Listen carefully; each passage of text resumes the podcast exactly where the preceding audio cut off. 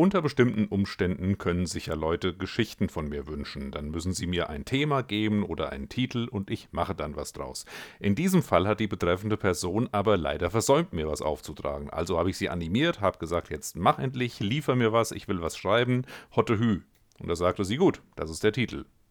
Hotte Hü. Hotte Hü, rief Nils.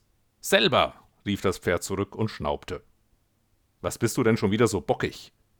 Du hast gut reden, sagte das Pferd. Hockst du da oben, Hotte hier, Hü dort. Hast du schon mal dran gedacht, wie es mir dabei geht?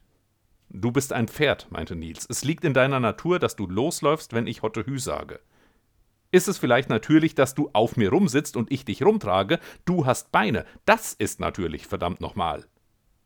Aber du hast vier Beine. Und dein Hirn ist größer als meins, aber das merkt man auch nicht.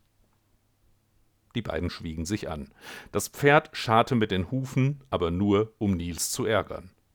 Und überhaupt, sprach das Pferd weiter, meine Natur. Meine verdammte Natur ist es, in der Pampa rumzurennen, ohne dass sich jemand an mir festklammert, der zu faul zum Laufen ist. Was ist mit einem scheiß SUV, Nils? Wieder vergessen zu tanken oder was? Nils Fingerknöchel traten weiß hervor, als er die Zügel umklammerte. Kommst mit dieser Protzkiste hier auf den Hof gefahren? Klar, ey, da muss man von der Hauptstraße schließlich 100 Meter über einen Feldweg fahren. Gut, dass du ein Auto hast, das diese Herausforderung gerade so meistern kann. Voll der Naturbursche bist du, wie du dann hier mit deinem Schiff anlegst und mir auf den Rücken hüpfst, du Cowboy. Das Reiten ist ja nur ein Hobby. Glaub mir, ich bin sehr froh, dass es nicht dein Beruf ist. Was machst du eigentlich, wenn du nicht mit deinem SUV ausreitest oder mir auf den Senkel gehst? Äh, was mit Versicherung?